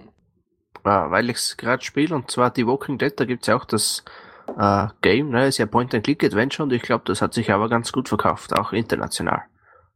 Was mit der Serie, mit dem Comic, mit der ganzen Story genau, ja. zu tun hat. Ja, ja, klar, logisch. Genau, also, also die Story hat's echt in sich. Ich nehme sehr für YouTube auf. Äh, ja, gerade dass ich noch nicht geweint habe. Also viel hat mir noch nicht gefehlt. wow. ja, Nee, ist ja, ist ja schön, dass das auch, äh, ne, solche. Nee, solche, es geht wirklich in die Tiefe, also ist wirklich wahnsinnig. Kann man empfehlen. Wunderbar, so sollte Gibt's, es. glaube ich, sogar für Linux. Ja. Bin mir jetzt davon. nicht sicher, aber um, da es einen Mac-Port gibt, könnte Linux theoretisch auch sein. Ich bin mir jetzt nicht sicher. Ich frage mich eigentlich, ob wir inzwischen die Mac-Ports überrundet haben. Wahrscheinlich noch nicht, ja, weil, aber trotzdem müsste man mal nachgucken, wie viele Mac-Ports es inzwischen eigentlich gibt bei 600 Linux-Spielen. Hm. Schauen naja, wir schnell. Ja, genau. Währenddessen erklären wir noch mal ganz kurz, was äh, noch weitere Spiele, das, die es noch gibt. Und zwar gibt es bald äh, in der Beta gibt es AI War Fleet Command was in erster Linie nichts anderes ist als wieder ein Space Shooter äh, oder ein Space, ja, Shooter weniger, also Space Strategiespiel. Du hast ein paar AIs, du lässt die rumfliegen, du kannst sie in diese AIs kannst du in bestimmten Strukturen anbinden und zusammenbauen und ist sehr sieht, weiß ich nicht, sieht eigentlich aus wie ein Spiel aus den 90ern, also Anfang 90er, so nicht nur grafisch, sondern einfach auch vom, vom Spielcharakter her. Ja, also witzig, aber wow, Grafik, oh Gott, also ich kann mir sowas nicht reintun. Aber es ist, äh, ist ganz witzig gemacht, weil du eben äh, künstliche Intelligenz hast, die du da steuern kannst. Hm. Auch irgendwie ein Widerspruch in sich teilweise. Aber gut. Ja. Äh, Mac-Ports äh, gibt's, also auf Steam gibt's äh, für Mac gibt's 1007, äh, 1067 und für 1067. Äh, 612, das haben wir noch nicht aufgeholt, aber das kriegen wir noch hin. Es gibt auf jeden Fall schon Spiele, habe ich schon gesehen, die es nur für Windows und Linux gibt und nicht für Mac. Ja. ja wer will dafür auch portieren, ne? Ja. wer will darauf auch spielen? Außer auf einem Mac Pro vielleicht. Aber gut. Äh, nee, da, aber das hört sich ja doch gut an. Dann sind nur noch 400 Spiele. Und ja. wenn ich so überlege, was noch alles so in Planung ist und was alles angekündigt worden ist, was noch nicht auf Steam gelandet ist, dann kommt da einiges zusammen. Gut, die, die meisten werden dann vermutlich, wenn sie für Linux kommen, eben auch für Mac auch kommen. Das heißt, die Mac-Ports werden auch zulegen. Nicht unbedingt. Nicht ja, nicht unbedingt, unbedingt aber. Ja, ja, möglich ist es ja. Ich glaube, Mac ist die geringste Konkurrenz, ne? Ja. Eindeutig. Ach, jetzt müssen wir mal schauen, wie viele Windows-Spiele es gibt. Wird das ja auch irgendwo angezeigt? Ne, Windows hat gar keinen eigenen Filter. Äh, wenn ich hier, vielleicht kriege ich es hin. Äh, PC. Search. 3539 ja. Results. Wie viele? 3539. Hm. Ja, das kriegt man auch noch hin. Mal gucken. Ähm, andere Geschichte. Und zwar noch ein weiteres kleines äh, Spielchen, was ganz hübsch aussieht. Äh, und zwar ist auch so wieder so ein Puzzlespiel, ja, so ein bisschen was zum Nachdenken. Du kannst so bestimmte, ähm, du hast bestimmte Räume. Also das erinnert so ein bisschen an Portal, ganz komisch irgendwie. Äh, also Portal in 2D-Optik. Du hast äh, bestimmte äh, Spheres, also so, so kleine leuchtende Bälle, die einfach von allen so ein bisschen Pinball-artig aus einer Seite rauskommen. Ja, also die kommen einfach aus einem, einem Ball-Generator raus und fliegen dann einmal durch den kompletten Raum. Und du musst eben innerhalb dieses Raums bestimmte Spiegel setzen und du musst bestimmte, äh, musst bestimmte Portale tatsächlich auch setzen, deswegen auch an Portal und diese Spiegel erinnern mich irgendwie an diese, an diese Linsenboxen von, von Portal 2. womit man Laser äh, abwehren kann oder in andere Richtungen setzen kann. Und ähnlich äh, funktioniert das da auch. Sieht ganz interessant aus, ist äh, eher was für die, für die Mittagspause, würde ich eher sagen. Und man kann natürlich da auch Level aufsteigen im Sinne von, also es gibt unterschiedliche Schwierigkeitsgrade und du kannst dann ein bestimmtes Level dann dadurch äh, durcharbeiten, was auch sehr hübsch ist. Gut, das dazu. Kommen wir mal zu einem anderen Spiel, was ein bisschen mehr, naja, ein bisschen mehr Lernaspekt hat. Genau, und zwar Sokobond. Ich bin mir nicht sicher, ob das vielleicht nicht Chocobond heißen soll. Mm. ähm, er ist auch ein Puzzlespiel und zwar in Richtung äh, wissenschaftliche Dinge, also mit Chemie und so. Gibt mittlerweile auch über 100 Level, kann man sich anschauen. Ähm, ja, auch wieder so ein kurzweiliges, denke ich mal, für, also für kurze Spiele eben nur gedacht. Ja, kann man sich anschauen. Aber gerade das ist so ein Wissenschaftsspiel, es ist halt super. Ja, kannst du den Ja, Kindern ich dann erstmal das halt vorsetzen. Mikrobiologie oder irgendwas. Warte mal kurz. ah, involves Chemistry. Ne, steht nur da. Okay. Okay. Also nur. Ja, nur chemisch. Dings. Aber molekular. Dings. 100, genau, 100 Level mit molekular. Dinger. Sehr schön, sehr schön. Ja, kann man sich auch mal rantun. Also, wie gesagt, ich finde sowas immer sehr schön, wenn man versucht, den Kindern so ein bisschen was, äh, den Kindern oder Schülern oder Leuten, die, die, die einfach was Neues lernen wollen, ja. Also ich war in Chemie eine Niete. Ich würde mir so ein Spiel wahrscheinlich sogar reintun, aus Spaß an der Freude. Einfach um, um vielleicht mal so ein bisschen Chemie aufzuarbeiten. Es kann auch spielerisch sein. Gerade Influent zum Beispiel ist ein anderes Spiel, was ich durchaus empfehlen kann ist für, äh, das ist zum Sprachenlernen und es ist äh, sehr cool gemacht. Du hast ein drei, äh, dreidimensionales, äh, eine, dreidimensionale Wohnung und läufst da als Hauptperson dann halt rum, kannst dich bücken und so weiter und kannst bestimmte Sachen aufheben beziehungsweise anklicken und damit äh, dein Vokabular erweitern. Und dann machst du irgendwann so ein, so ein weiß nicht, so ein Timesprint und äh, musst dann eben diese Objekte anklicken. Und das ist ziemlich cool. Ähm, das ist ziemlich, äh, ziemlich cool, weil du dann eben dir merkst, wo diese Objekte liegen und dementsprechend die Wörter damit verknüpfst und die Bedeutung dahinter. Ähm, Ich Könnte glaube, man das auch war zu das, Hause was es machen. auch einen Fliegermodus gab. Ja, genau. Den Fliegermodus Man- hat man dann ab einem bestimmten, ab einem bestimmten äh, erreichten Level dann bekommen. Ja, so. dann wird ein Wort eingeblendet, dann muss die Wohnung fliegen und nichts abstürzen und gleichzeitig dann das Wort abschießen. Also halt der Gegenstand, der das Wort bedeutet, abschießen. Ja, genau. Das ist, das ist tatsächlich schön gemacht. Es, was mir halt fehlt, sind so Dialoge oder sowas. Oder, oder dass man irgendwie die Verben, also Verben haben sie da auch eingebaut, aber das ist tatsächlich schwieriger. Aber gerade so für einen Anfang, für eine Sprache, ich habe es mir damals tatsächlich geholt für Schwedisch, weil ich es unbedingt mal lernen wollte. Das war tatsächlich ziemlich, ziemlich cool. Und kannst du jetzt schon Schwedisch? Ja, natürlich. Also fließend. Also ich weiß äh, zumindest, äh, was war das denn nochmal? äh, ja, sehe ich mir, wie viel es bringt. hm. Verdammt. Ich wusste mal, was Wand auf Schwedisch heißt. Ja. Ja, hat sie erledigt. Der Länderbock hat sich irgendwie nicht eingestellt. Nein, Musst du du musst es wieder natürlich. öfter spielen. Ja, genau. Man muss Ja. das regelmäßig machen. Ich glaube, WAG oder sowas war das. W-R-G-G. Ist aber auch Ja. egal.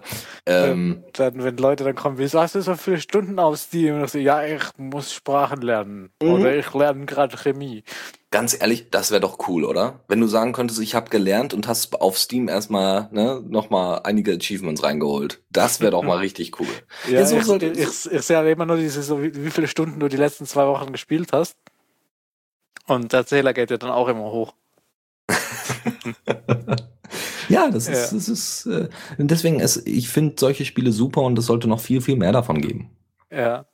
Ich habe ja jetzt am Wochenende auch so, äh, ich habe mir extra X-Plane geholt, um halt was Mhm. zu programmieren dafür. Aber deswegen muss ich halt immer X-Plane in der, im Hintergrund laufen haben, um halt einen Datengenerator zu haben, um, weil ich mit den Daten von X-Plane was machen wollte. Aber da kann Mhm. ich auch sagen, ja, ich habe nicht gezockt heute, ich habe programmiert. Genau, und so kann man sich auch Ausreden erfinden. Ja, gut, also kommen wir zu was anderem, auch wieder noch zum Zocken, aber diesmal geht es um ältere Spiele. Scum VM, wer kennt es nicht? Die Scum Virtual äh, Machine, Scum, die Scum Engine war die Engine, mit der LucasArts damals grundlegend äh, sehr, sehr viele äh, Point-and-Click-Adventures gesch äh, geschrieben hat. Äh, Maniac Manson, Loom, ähm, und damit nicht Loom.io, sondern Loom, äh, was haben wir noch? Zack McCracken, Monkey Island, Monkey äh, Island, erster ja. und zweiter Teil. Also sehr, sehr viele. Und ähm, das ist sehr cool. Ich, und es kam nur The Day of the Tentacle. ja, genau, das gehört dazu. Das, das ist auch mit der Scum VM geschrieben worden. Ja, also Das Schöne, das Schöne an, drin, ja. Äh, Scum, also mit, mit Scum geschrieben Ja. worden. Äh, Scum VM ist wie gesagt die Virtualisierung davon. Das heißt, man kann alte Spiele wie Monkey Island, und das habe ich schon lange nicht mehr gemacht, sollte ich mal wieder tun, äh, kann man sich äh, da reinladen, kann einen bestimmten Speicherstatus äh, festlegen und so Ge- Geschichten. Man kann auswählen, welche Grafik benutzt werden soll, ob vom Amiga damals noch oder unter DOS oder welche Audioausgabe und, und, und. Ganz, ganz cooler Scheiß ist das. Und sie haben jetzt endlich mal eine neue Version wieder rausgebracht, und zwar 1.7. Ja. Und zwar äh, gibt es eine Unterstützung für fünf neue Spiele. Dazu gehören The Neverhood, Mortville Manor, Voyeur, Return to Ringworld und Chivalry is Not Dead. Okay, keine Ahnung. Ich kenne nicht eines dieser Spiele, was überhaupt nichts heißt. Was aber wiederum interessant ist, dass sie jetzt eine experimentelle Unterstützung für die Spielkonsole Ouya eingebaut haben. Solltet ihr also eine experimentieren, also solltet ihr eine Spielekonsole, äh, die die Ouya Spielekonsole haben, dann solltet ihr das vielleicht mal ausprobieren und äh, testen, ob das wirklich gut funktioniert mit Controller und Co. Zum Ich glaube, ich habe das Vorteil. auf Android ausprobiert. Das hat auch funktioniert. Auf Android Wa- mobil mal eben zwischendurch ein bisschen äh, Monkey Island spielen, ist super. Ja, ein paar Ja, ich Beleidigungsdings, habe halt dann Day of the Tentacle gespielt. Jana Kratz Ja. schreibt noch, in Day of the Tentacle ist auch Maniac enthalten. Ja, Äh, weil da gibt es irgendwo im Spiel einen Computer, da kann man sich dran setzen und spielen. das ist da oben bei dem Typen, der da die Briefmarken sammelt, genau, glaube ich. da. Mit dem Hamster. Oh ja, und den Pullover für den Hamster. Ja, oh, der war süß. Mhm. Äh, ja, da Gut. ist dann noch Spielception. Ich habe nur noch nie rausgefunden, wie ich das, das Spiel im Spiel wieder beende. Also bisschen zumindest habe ich es damals nicht rausgefunden. Ich weiß nicht, ob das jetzt mittlerweile geht oder ob ich einfach nur zu blöd war. Gab einen Knopf für. Gab es einen Knopf für? Ja. Ich habe das einmal aus Versehen gestartet und ich kam nicht mehr raus. Das Du erinnert hast mich die ganzen Rechner neu gestartet, ne? Nee, ich habe dann einfach das Spiel neu gestartet, das äußere Spiel. Das erinnert mich sehr an Windows 8. Oh mein Gott, ich habe das Betriebssystem gestartet und jetzt habe ich eine Applikation geöffnet. Oh nein, ich weiß nicht mehr, wie ich es zumache. Ach, aus damit. Wobei okay, komm, genau. Ja. ich äh, jetzt einwerfen muss, wir haben es ja in Mhm. der Firma, äh, wir sind ja sehr modern, was das betrifft, deswegen unterstützen wir auch nur Internet Explorer 10 bei unserer Webanwendung. Also mindestens. ja, ich logge tot. Ah, denn damit kann man schon Local Storage arbeiten und Session Storage, falls das jemand was sagt. Raketentechnik. Ähm, Kann es das denn schon das- CSS3? Äh, keine Ahnung. Ich weiß nur, dass er immer extreme Probleme macht, denn ich bin, Ah, äh, ich bin jetzt ja, da ich ja neu bin, der Bugfixer, ne? Mhm. Haha. Und du arme meistens am Du Internet bist jetzt der. Internet Explorer Guy. ja, genau, oh ja. Gott. Ähm, Mein Beileid. Okay. Ja, aber Windows 8.1 finde ich jetzt gar nicht so schlecht. Ich meine, ich arbeite nur am Desktop meistens, also ich muss mal wirklich ein Metro-Programm starten, aber sonst, ja. Also ich startet nie. verdammt schnell. Ja, mit der SSD drin macht das schon, ist das schon Jo, okay. wir, ja. Da kann man Ja, Windows gerade auch auch starten. äh, äh, beim Kompilieren dauert sonst ewig, ne, ohne SSD. Ja. Aber ja. Kommen wir ja zum nächsten Punkt, und zwar von Adventures zu Adventures. Äh, hatten wir heute schon ein paar, und zwar gibt es noch ein Point-and-Click-Adventure im Weltraum. Das Ganze nennt sich BIC, also BIK. Space. Space! hat eine Retro-Grafik, ähnlich äh, wie es damals der Amiga hatte. Also falls sich jemand an den Amiga erinnern kann, ich habe zufällig noch einen bei mir stehen. So der, der druckt gerade auf dem Nadeldrucker was aus. Nee, das würde man hören, habe ich aber auch noch Nadeldrucker, müsste noch irgendwo sein, ja. Wenn du, die, wenn du die Uhr nie anhast, hast du einen Nadeldrucker an. Da muss immer eine Geräuschkulisse haben. Das ist voll gut. Aber nee, also eben-. Amiga funktioniert bei mir wirklich noch. Ich habe zwar eigentlich keine Programme dafür, aber er geht noch. Cool. Und der Okay. Nadeldrucker auch, ja. Okay. Kannst du mal versuchen, den so zu programmieren, dass er Musik macht? Das finde ich toll. Äh, ja, wenn ich es im Basic schaffe, für einen Amiga, Ich glaube nicht. Ich glaube, das ist zu langsam. hm, wäre möglich. Muss ich halt nur langsame äh, Orchester. Langsam. Trauer, nur, nur traurige, langsame Traurig, ja. Ah. Ja, aber du wolltest was erzählen, glaube ich. Wir unterbrechen dich die ganze Zeit. Genau, äh, Big äh, gibt's natürlich für Linux, ist sogar DM-free. Und im Humble Store gibt es anscheinend für 3,99 Euro. Ah, 3,99 Dollar, also keine Ahnung, 2,50, 2,90 sowas in Euro. Und sie möchten natürlich auch auf Steam. Ich glaube, das dürfte sogar ein Greenlight Vote geben. Ich mache das eben auf. Schaut's aus, ja. Das ist interessant tatsächlich an dem Spiel. Sie benutzen eigentlich äh, ähm, moderne, also Eingabemethoden, ne? also Cursor ja. und so weiter funktioniert. Und sie benutzen auch moderne Möglichkeiten für Animation. Also das heißt, wenn, also wenn Leute laufen oder wenn irgendwas fliegt oder irgendwelche Hintergrund, irgendwelche Hintergrundanimationen, Sterne fliegen vorbei oder so, das machen sie total modern. Aber die ganzen Grafiken sehen aus, als hätte irgendein, äh, irgend, irgendwie der Sohn des Entwicklers angefangen, irgendwelche Figuren zu zeichnen und der Entwickler hat gesagt, okay, wir übernehmen die einfach so und farblich machen wir die einfarbig. Also nicht so ja. aufwendig wie damals äh, bei, bei Monkey Island 2 oder so, die, die großen Grafiken für, äh, für die Einzelpersonen, für die Charaktere, wenn die gesprochen haben. Also so aufwendig ist es dann nicht gemacht. Das ist so ein bisschen kindlich, was aber nicht schlicht, äh, schlemm, äh, schlicht, äh, schlecht ist. Meine Güte. Genau, und dann haben wir noch mal was anderes, und zwar äh, für die GTA, also die den das alte GTA lieber mochten als das neue, also GTA 1 und 2. Das war ja noch, äh, äh, wie heißt das? Top-Down, so. Perspektive. Ähm, nennt sich Street Arena, wobei die gleich einen anderen Namen auch noch haben und sich noch nicht dafür entschieden haben. Wie gesagt, da ist ähnlich den ersten beiden GTA-Teilen. Das dritte war dann gleich schon, ja, so schräg. Und haben eine Kampagne auf Steam Greenlight und Indiegogo. Kann man sich anschauen. Ja. Ist halt, ja, wie eins der ersten GTA. Mehr gibt's da nicht zu, zu sagen. Ich muss tatsächlich mal ganz kurz revidieren, weil bevor wir jetzt äh, irgendwie eine, ein, einen Aspekt überspringen äh, von, von der nächsten Rubrik, ich muss mal kurz eine, äh, eine Sache raussuchen. Ja, ich hab's gefunden. Ich hab's gefunden. Super. Okay, gut. Jetzt können wir die nächste Rubrik machen. die vorher noch leer war. Läuft. Oh, Hau rein. Ja, da muss ich den Jingle suchen, weil den hatten ja, wir letztes Mal, als ich die Sendung hatte, auch nicht. Wie ja. kriege ich denn hier jetzt einen Jingle? Wo habe ich die Jingles überhaupt? Äh, äh, das ist jetzt doof. Können wir die Rubrik verschieben? Dann mache ich erst Tipps und Tricks. ich habe was für die Rubrik, ja, aber ich habe den Jingle nicht. Okay, dann lassen wir es. Ja, komm, dann lassen wir es halt und packen es einfach wirklich in Tipps und Tricks, so wie gerade. Aber dann Ach kommt so. es halt als erstes, dann wissen die Leute Bescheid. Ja, ich spiele dann irgendwann am Schluss noch den Jingle. Hinterher, nach der Rubrik. Ja, na, nach der Rubrik. Das ist einfach der Vollständigkeit halber. Aber jetzt kommt erstmal Tipps und Tricks. Tipps und Tricks. Okay, also das heißt, du willst dann erst danach das nochmal dran machen? Also ich muss doch, ich weiß doch nicht, wo Sonst lass es einfach, dann, dann, dann nenne ich es einfach sofort und gut ist. Ich hab's, ich hab's, glaube ich. Ich hab's, warte mal. Äh, äh, oh, warte. ich hoffe, das ist das der richtige. Äh, jetzt so. Kommando der Woche. Das ist tatsächlich der richtige. Wunderbar. Krass. Äh,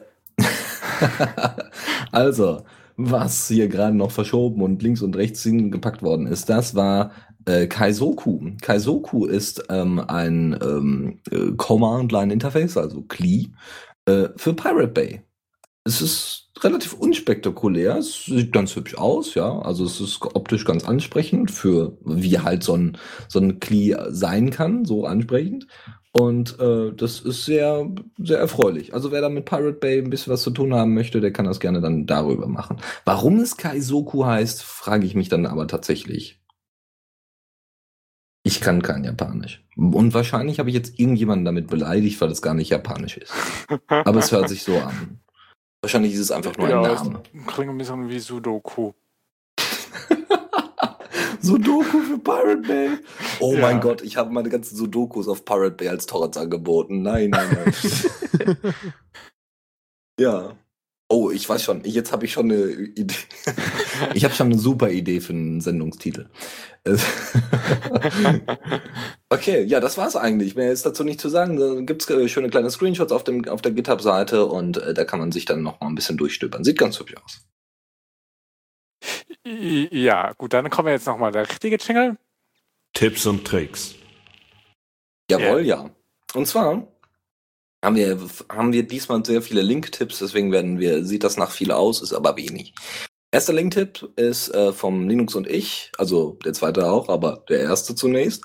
Äh, vom Linux und ich Blog ähm, Pydio. Pydio ist ähm, so, so, so ein, wie heißt es denn? Ist ein ein, äh, ein Musikplayer quasi äh, für, für, soweit ich es mitbekommen habe, ein, ein Musikplayer äh, fürs Raspberry Pi, was ziemlich cool ist. Genau. Ähm, das ist so die Alternative zum XBMC, nur halt weniger auf Media Center ausgerichtet. Auch wenn es Bilder kann und so weiter, aber es sieht halt mehr so nach äh, Interface aus. Also das heißt, du hast es halt schön im Netzwerk und kannst das Ding halt überall rumliegen lassen. Also das äh, Raspberry Pi. Ähm, dann anderes, ein anderer Link-Tipp vom Linux und ich Blog ist das Harupad. Er äh, zeigt, wie man Harupad aufsetzt. Das Harupad ist ein Markdown-Editor, den man selber aufsetzen kann, den man selber nutzen kann und er zeigt dann eben, wie er äh, Texte damit schreibt und äh, wie hilfreich das ist und ob das hilfreich ist. Und das sieht wirklich vom Interface sehr hübsch aus, deswegen kann man sich das durchaus mal reintun. Soweit ich weiß, ist es auch auf Node.js. Man Ah, jo, was ich gesehen habe, ja. Okay, wenn es unter, wenn es Node.js ist, ist das gar nicht mal schlecht. Oh, ist, ja, genau. Ähm, weil äh, dann könnte man theoretisch es auch in einem einzelnen Fenster laufen lassen, wofür es nicht gemacht ist, aber was möglich wäre. Lokal laufen lassen ist also auch möglich halt mit einem Pad. Gut, äh, eine andere Geschichte ist äh, PyCrastinate, also die Python-Alternative zu Prokrastination. Und äh, da geht es darum, dass man eben To-Dos ähm, in den Code reinschreibt. Also man hat ein Git-Repo und ich gehe jetzt in irgendeine Datei rein und schreibe dort ein bestimmtes To-Do mit bestimmten Syntax. Und das Coole ist, dass PyCrastinate dann sagt, okay, hier ist die To-Do und die bleibt auch weiterhin drin.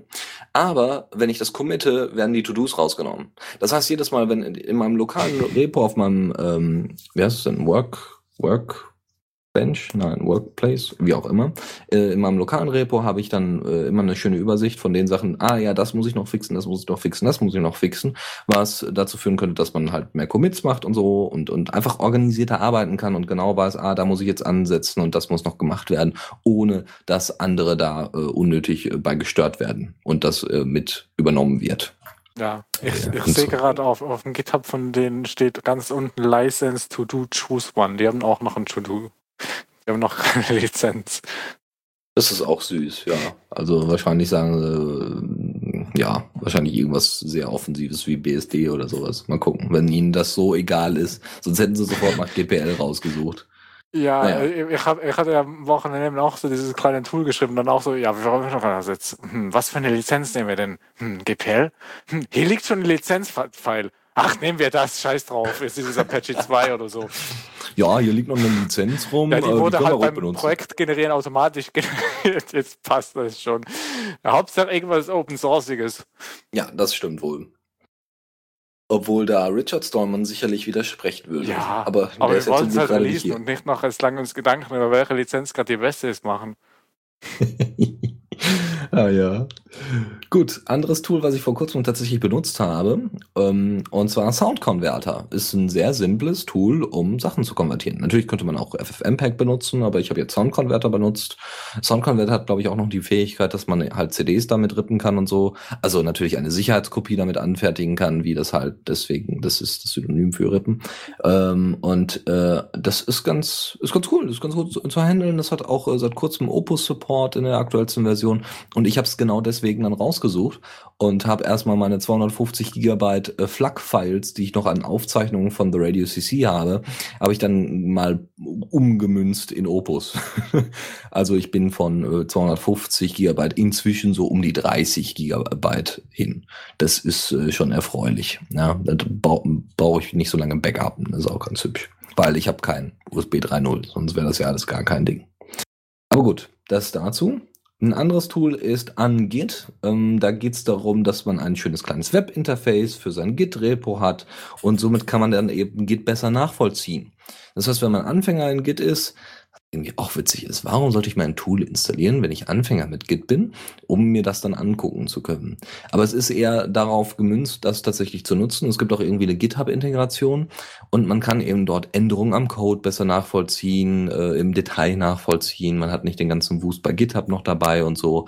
Äh, Wer es braucht, gerne. Das Interface sieht, wie gesagt, auch wieder sehr hübsch aus. Da haben wieder äh, Design. Man muss das immer zusätzlich sagen, weil die meisten Open Source Geschichten, die ich so kenne, da, äh, Interface-technisch, also da sind einige Schwächen, haben sich da aufgegraut. Ich sag nur Gargim, aber dazu dann vielleicht später mehr. Ja, es kommt halt bei so Webzeugs kommt es meist drauf an, ob es irgendwie Bootstrap drin hat oder nicht. Ja, genau, genau. Aber selbst wenn, wenn es nur Bootstrap ist, ist es kacke. nicht unbedingt. Aber ähm, klar, man kann es auch mit Bootstrap noch verkacken. Aber es sieht dann halt automatisch schon mal einiges hübscher aus. Das stimmt, ja. Also es sieht zumindest nicht danach aus, als hätte man das, als hätte man CSS malträtiert. Ja. Gut. Äh, Jekyll kennt ihr ja sicherlich auch. Äh, Okay. Äh, was? Ja, Jekyll. Jekyll. Also Mr. Hyde kennt ihr und Jekyll auch. Nein? Okay. War das nicht, warte mal, war das nicht, war das nicht diesen, äh, irgendwas hatten wir letztens mal, wo man statische Webseiten bilden kann Genau. und so. Genau, das ist es. So, und wem das alles so kompliziert ist mit einer Datei anfertigen und das rendern, also rendern, das äh, in Anführungszeichen kompilieren und dann auf eine, dann einfach auf den Server stellen, der macht das folgendermaßen, der nimmt einfach Jekyll Now. Jekyll Now benötigt überhaupt keine Command-Line-Kenntnisse und kann Es gibt nur einfach noch einen großen Knopf, mach mir Homepage. Ja, ja, genau so. Daraus besteht das ganze Tool. Aber es funktioniert und äh, warum nicht? Also so kann man auch sich WordPress annähern. Ich dachte nur so, dann klickst du drauf und plötzlich hast du eine Homepage und der Inhalt, da liest du erstmal selber deine Homepage, weil du weißt ja gar nicht, was draufsteht, weil Ja, ja, völlig genau. zuka- zufällig generiert ist. Genau, das haben sie. Ja, nee, noch nicht mal. Sie hätten das ja aus Google-Daten und so weiter raus Ja, ja, ja so. Dann kannst du dich dann mit Facebook einloggen und dann erstellen die eine About-Page. Ähm, ja, Äh, das ist schon cool. Also ich ha- habe hier jetzt gerade so, ein- so ein tolles GIF auf der auf der auf dem GitHub-Dingens von denen und man kann das einfach klonen, also äh, Mhm. forken bei sich in seinen Repo, dann benennt man es um in die Domain, wie man es haben will, äh, mit github.io am Schluss und dann geht man auf diese Domain drauf und dann äh, heißt, also dann ist es da. Anscheinend. genau, der Punkt ist, d- das ist dafür gemacht, um äh, sehr einfach GitHub-Pages zu erstellen. Also nicht Pages, doch, Pages heißen die, glaube ich. ja. Ähm, also keine Wiki-Einträge, sondern einzelne, äh, ja, Vorstellungspages, was, was denn dieses, was denn das Tool eigentlich kann, was man denn da promotet. Ja, sehr schön, sehr schön. Weiter geht's. Äh, wir bleiben noch mal ganz kurz bei äh, statischen Webseiten. Das ist ein Link-Tipp. Es gibt eine Anleitung für äh, statische Webseiten mit Pelican. Das ist eine andere in Ruby, nee, in Python geschriebene Geschichte. Ähm, da gibt's eine extra Anleitung zu. Ein weiterer Link-Tipp ist ein kleines Skript, so ein wirklich Mini-WLAN-Sniffer. Das heißt, man kann, also man snifft da jetzt keine WLANs aus, sondern man guckt einfach, wo, ob WLANs vorhanden sind und wenn ja, welche. Was ganz hilfreich ist, weil das Handy ist nicht immer da sehr akkurat, wenn man dann irgendwo rumläuft und dann sagt, okay, welche WLANs habe ich denn gerade hier? Selbst der Rechner ist dann nicht besonders akkurat, selbst wenn ein Strom angeschlossen ist, weil er nicht alle zwei Minuten, äh, nicht jede Sekunde äh, da nachfragt, welche WLANs gerade da sind. Und so kann man das eben verkürzen, dann alles schön in, eine, ähm, in ein einzelnes File packen mit den ganzen Informationen und das ist auch ganz erfreulich. Gut, ähm, dann gibt es das, äh, dann noch zur Vorstellung gibt es das Trelby Screenwriting Program. Trelby ist nichts anderes als ein Writer, also so wie LibreOffice, nur halt deutlich abgespeckter und man hat nicht mehr oben seine Menüleiste, sondern links, ja, wo die ganzen Icons stehen, wo man Sachen fettdrucken kann und dies und jenes und das. Und ähm, das ist total super. Ähm, man kann, äh, da sind noch andere Tools bei, äh, die man nutzen kann. Man hat unterschiedliche Ansichten. Man kann Fullscreen-Modus anmachen. Man kann, ähm, man kann Chapters. Feature. Ja, man, man kann Cheap, äh, äh, Chapters einbauen. Man hat eine Charakterdatenbank, was ziemlich cool ist. Äh, man hat Tab-Möglichkeiten, also Tabs kann man erstellen. Man hat, ähm, was noch? Genau, man kann Scenes und so weiter definieren und das dementsprechend äh, abgleichen mit anderen Sachen. Also man hat quasi so eine Art Diff-Command. Diff, äh, Diff-Command für, also man kann eben Sachen vergleichen. Das ist super. Das ist echt toll, das Tool. Das Ding ist unter GPL äh, lizenziert, ich glaube drei. Und äh, das ist super. Das ist wunderbar. Damit kann man wunderbar zusammenarbeiten, ohne sich gegenseitig dabei, ähm, sag doch mal schnell, bei, bei äh, irgendwie noch einen Hoster zu suchen für ähm, Mensch, wie heißt es denn? Etherpad. So, jetzt. Oh. Kann man, Obwohl kann man damit natürlich auch, auch mit mehreren zusammen oder wie meinst du jetzt? Ja, du kannst, du kannst die Tools vergleichen. Ich weiß nicht, also ich, das würde mir tatsächlich noch fehlen, dass es irgendwie so eine Art Server gibt, aber ich glaube, das ist nicht der Fall. Leider. Aber das kommt vielleicht noch. Du kannst, du hast ohne Ende Import-Files, du hast ohne Ende Export-Files, du kannst in PDF und HTML und Final Draft XML und RTF und wie gesagt auch in PDFs und ach, schön. Einfach schön und ist auch sehr schön anzusehen. Reintun. So, jetzt grasen wir die nächsten. schreibt Just Use Git plus Plaintext. Jetzt hauen wir noch die letzten Link-Tipps hier weg. Und zwar gibt es eine Anleitung bei OMG Ubuntu, wie man einen Ubuntu Kiosk-Computer einsetzt. Ja, Kiosk-Computer sind nichts anderes als Computer, wo eigentlich keine privaten Daten großartig drauf gespeichert werden, sondern so ein bisschen was, was man in der Bibliothek, vor allem in der Uni-Bibliothek findet, ein bisschen was, was man in Hotels zwischendurch mal findet, wo man nur mal ganz kurz was im Internet gucken möchte. Das sind Kiosk-Computer. Es gibt die aber auch noch mal ein bisschen noch abgespeckter, wo es gar keine Eingaben mehr gibt, so als Terminals oder sowas. Äh, Da gibt es eine kleine Anleitung zu, wie man das mit Ubuntu hinkriegt, von OMG Ubuntu. Äh, dann eine Erklärung, wie man mit, ähm, wie man einen NAS-Server erstellt, mit, ich glaube, FreeBSD oder OpenBSD und einem bestimmten Tool, was da drauf läuft, nämlich NAS for Free, wie man das aufsetzt und wie man das konfiguriert. Äh, noch ein Link-Tipp ist das Subreddit äh, Ger Linux, also wie Germany, die Abkürzung dafür, die drei Buchstaben GER Linux ist, ähm, da kriege ich in letzter Zeit immer mal wieder ganz nette Tipps äh, rein. Wenn ihr selber Tipps habt, dann könnt ihr die da am besten einfach unter äh, reinpacken, weil äh, dann kriege ich die und dann kann ich mir die raussuchen und kann dann sagen, okay, nehme ich oder nehme ich nicht. Und da hat man das eben dann nochmal mit deutschen Links, das was ganz hilfreich ist, wenn es irgendwie Probleme, Verständnisprobleme gibt.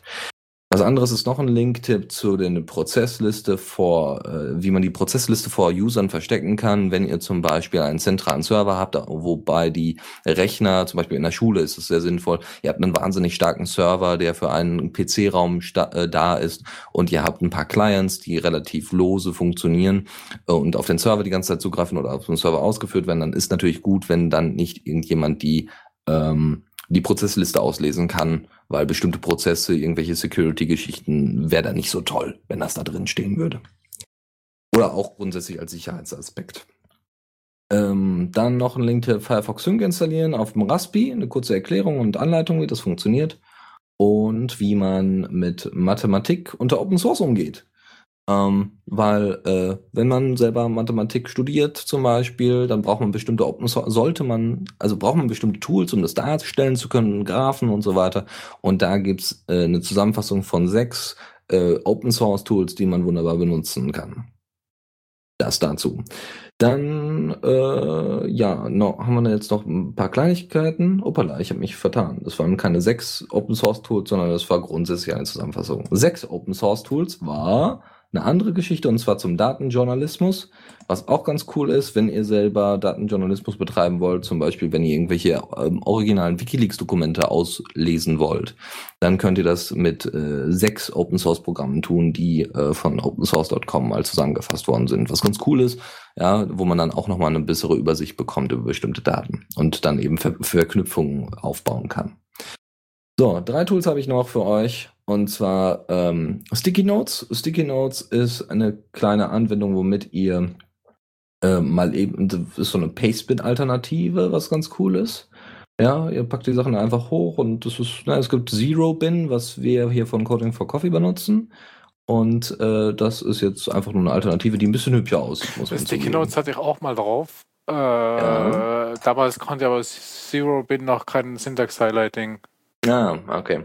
Und da, als es das Zero Bin das auch irgendwie konnte, habe ich dann wieder runtergenommen, weil ich nicht zwei Tools gleichzeitig laufen haben wollte. Klar. Weil eigentlich kann Zero Bin alles, was ich brauche.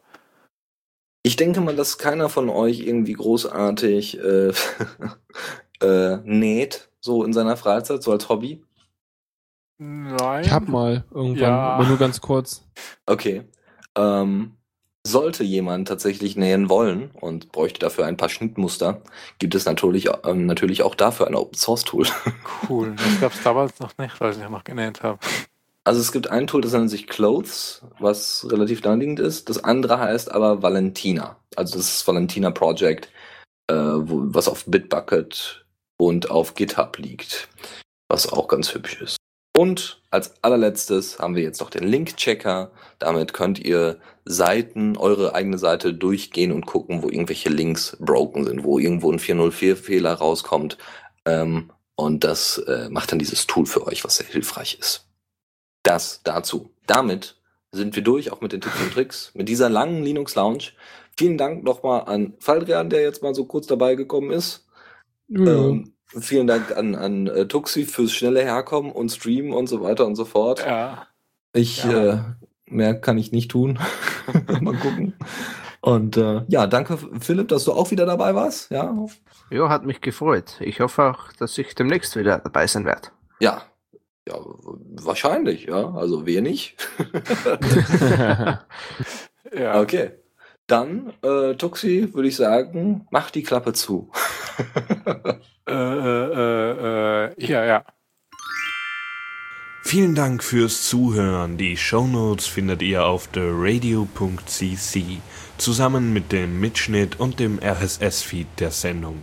Solltet ihr Ideen oder Themen für uns haben, dann schreibt uns einfach an kommentar at theradio.cc. Wir freuen uns immer über konstruktive Kritik zur Sendung. Bis in einer Woche.